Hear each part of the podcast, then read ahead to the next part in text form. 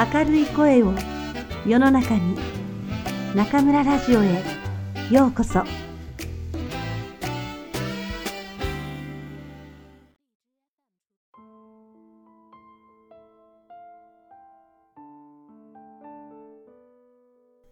自分らしさはいらない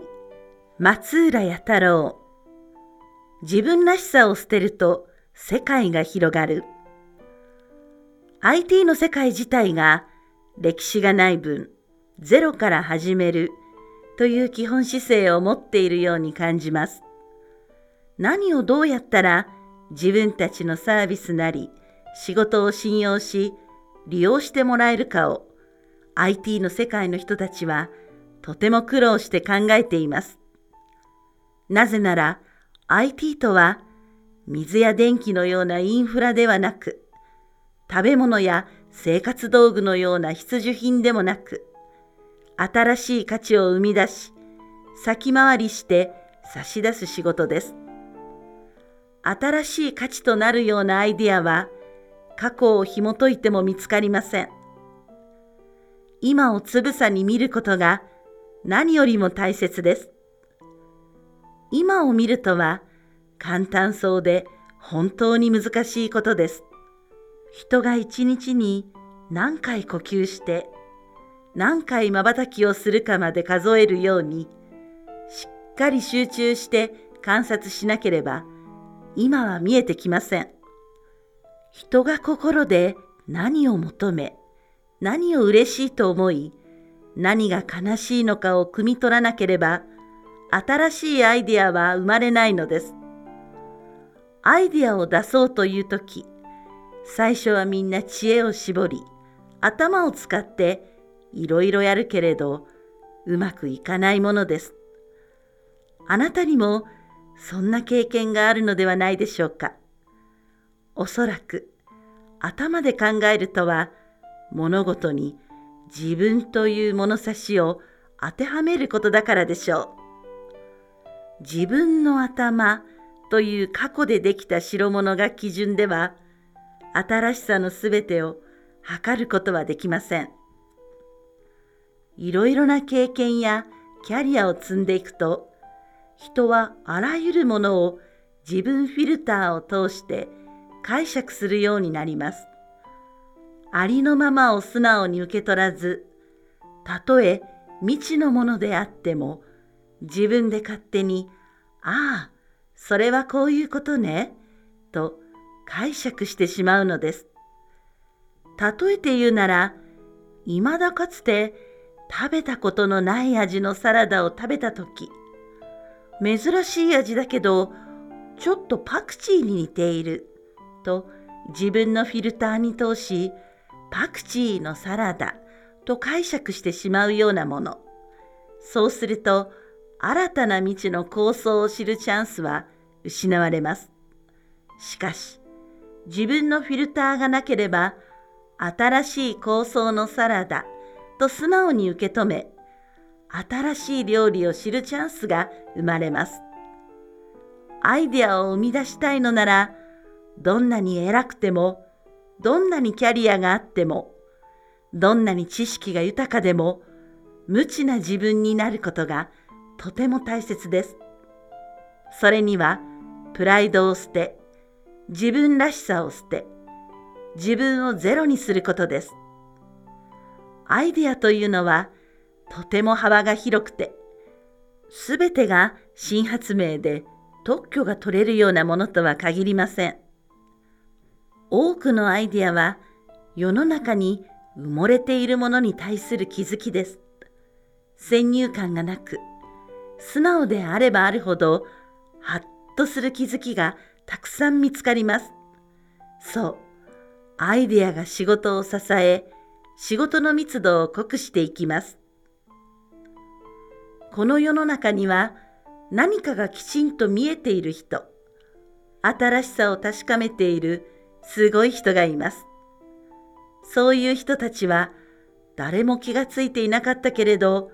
ずっと欲しいと思っていたものをすっと見つけ出し、アイディアとして形にし、僕たちにプレゼントしてくれます。彼らを観察していてつくづく思うのはいかに自分をゼロにするかに心を砕いているということです。決して選ぶらず高い場所から物を言うようなことはしない。目線と腰の位置を常に低くし、ゼロに近づける。自分が自分がという言葉がない。自分の都合や自分が楽しくて嬉しいことよりもまず世の中のみんなが嬉しいことを考える。つまり徹底的にある種の自己否定をしているのです。自分をゼロにするという新しい自己否定。プラスもマイナスもなく空気のように水のように無色透明だからそれだけいろいろなものが見える。ゼロの自分になれば知識も情報もプライドもないから頭で考えることはできなくなりおのずと心で考えることになる。それこそ心で考えてアイデアを生み出す秘密なのかもしれません。心で考えるための基本姿勢。心で考えるとは、想像力と感受性を働かせることでもあります。私たちのほとんどは頭だけで考えていて、心では考えていません。言ってみれば、心は休業状態です。休業であっても、心は動きます。素敵な人、刺激的な出来事、旅の光景、愛らしい動物、美味しい料理など、何かの刺激を受けた時には、喜んだり、感動したりします。辛い出来事、トゲのある言葉、痛ましい光景には、悲しんだり、怒ったり、傷ついたりもします。しかし、これらはあくまで受け身の心の動きであって、自分から進んで心を働かせているわけではないのです。心で考えている人は、自ら発信することで、周りの人の心を動かすことができますが、心が休んでいる人は、誰かに与えられたものに感動したり、失望したりするだけ。うわすごいですね。本当にそうですね。なんてひどいことでしょう。出てくるのは自分の意見ではなく何かに対しての感想ばかりになります。自ら働きかけず受けてばかりというのは不自然な状態ではないでしょうか。とはいえずっと休業していたのにある時点でパチンとスイッチを切り替えるように心で考えられるようになる人もいます。そういう人はどんどん伸びていくし、これまで使ってなかった能力が一気に吹き出すようです。そのスイッチとは何だろう？僕なりに考えた答えは、プライドを捨てること。周りのすごい人たちを見ていて、その仮説を得たのですが、自分自身、そうせざるを得ない場面に直面してもいました。2015年の春、僕は49歳の新入社員という立場にありました。伝統ある雑誌の編集長から IT 企業の一社員に、環境は随分と変わりました。平均年齢30歳前半の会社で、20代ばかりの新入社員に混じって前に並び入社の挨拶。〇〇大学〇学部を卒業しました〇〇です。という人たちに続き、暮らしの手帳から来ました松浦弥太郎です。今日からよろしくお願いします。と自己紹介し、一緒にオリエンテーションを受けました。編集長だった頃は個室を使わせてもらっていましたが、新入社員にそんな待遇があるはずもありません。大勢が座るフロアで引き出しも電話もない机が与えられ、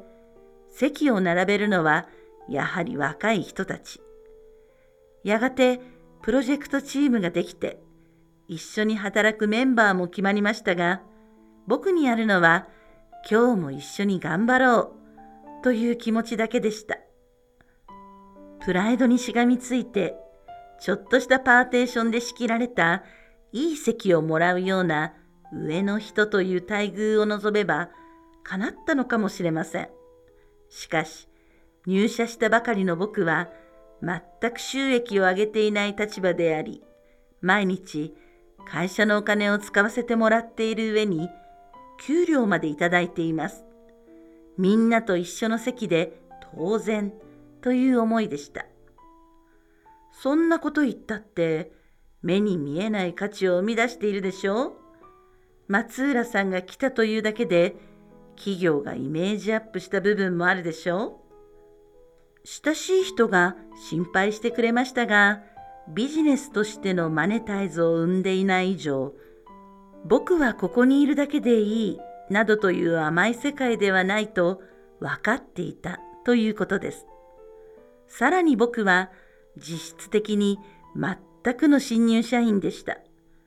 入社前に猛勉強をしてかなり知識を蓄えていたとはいえテクニカルな面についてはまだまだ素人いつでも頭を下げて人に教えてください。ここがわからないから助けてくださいと言わなくてはできないことだらけです。もちろん、こまごまとした雑務も自分でやらなければ代わりにやってくれる人などいないのです。わからないことをわからないと正直に言うこと。自分のキャリアはこうだ。こんなことをやってきた。と経験を盾にしないこと。君たちとは違うんだ。みたいなプライドを捨てること。自分らしさを捨てて何者でもない自分になること。これこそ新しい場所でやっていくために絶対的に必要なことでした。会社は友達を作る場所でもないし、いつも笑顔で過ごす必要もないけれど、助けてくれる人たちと仲良くしようと、20歳以上年下の人たちと一緒にランチに行ったりもしました。自分らしさを捨てると空気のようにその場に溶け込める。すると新しい職場や新しい環境に馴染むことができますし、詳しくは辞書で書きますが、仕事において直接的な効果も生まれます。プライドを捨てることは難しい。だけれど、思い切って捨ててしまった時の軽やかさは素晴らしいものです。解放され、自由になり、今まで見たこともない魔法のモビルスーツを身にまとったごとく、すいすい動けるようになります。心が伸びやかに考え始める様がありありと実感できるのです。